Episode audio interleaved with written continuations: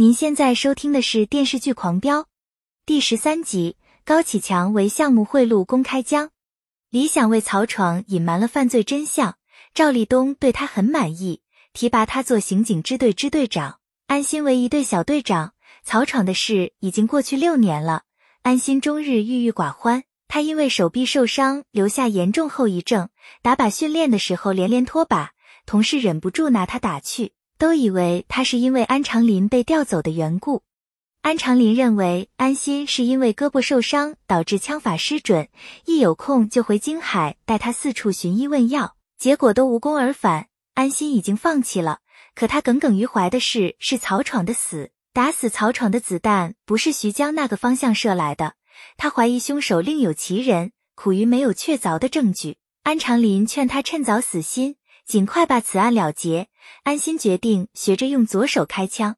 今天是高启盛的生日，也是强盛小灵通连锁超市开业的日子。高启盛在白金汉业总会庆祝，唐小虎送来一大束鲜花表示祝贺。高启强打点法院院长陈峰，对方答应会让唐小龙尽快出狱，唐小虎自然求之不得。他透露，高启盛上个月在白金汉夜总会签单高达六十万。高启强对他听之任之。高启强现在是建工集团的总经理。陈淑婷和他结婚以后，就在家相夫教子。他突然来为高启盛庆祝生日，高启盛很意外，他立刻兴趣全无。高启强不想让高启强扫兴，就开车送陈淑婷回家。陈淑婷通知高启强明天去见太叔，太叔好像不高兴，提醒高启强处处小心。高启强一早来见太叔。对他毕恭毕敬，太叔故意借题发挥，狠狠教训了高启强一顿，随口问起莽村那个项目的进展情况。高启强向他详细做了汇报。区长龚开江负责莽村整体搬迁改造项目，他向高启强透露此事，高启强就去找莽村村长李有田洽谈。此项目已经十拿九稳了。太叔查到李有田的儿子李宏伟前天已经在那块地上动工了，眼看煮熟的鸭子被人抢走，太叔大为恼火。高启强发誓要把那块地抢回来。程程是太叔的秘书，他为了公司顶罪蹲了三年大狱。他出狱以后，太叔对他委以重任。程程看不惯高启强的做派，担心他日后成为忘恩负义的吕布。太叔却不以为然。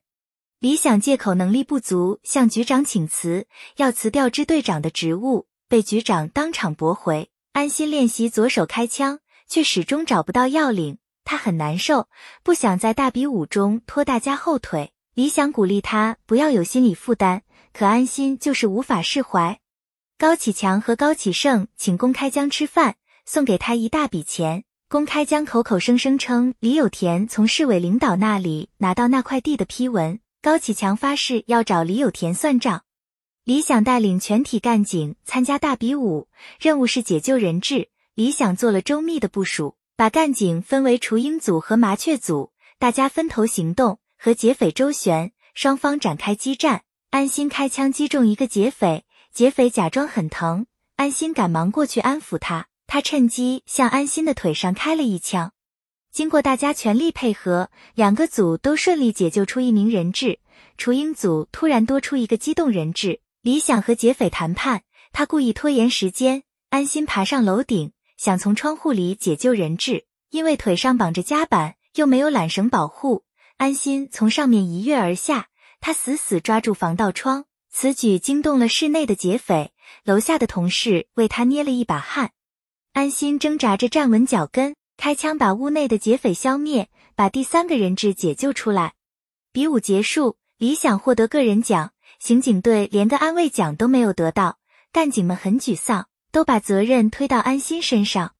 李想父亲李山带着街坊邻居来刑警队炫耀，他盛情邀请安心去家里吃饭。李想闻讯赶来，他把李山叫出来，埋怨李山不该来这里凑热闹。李山提醒李想多和安心来往。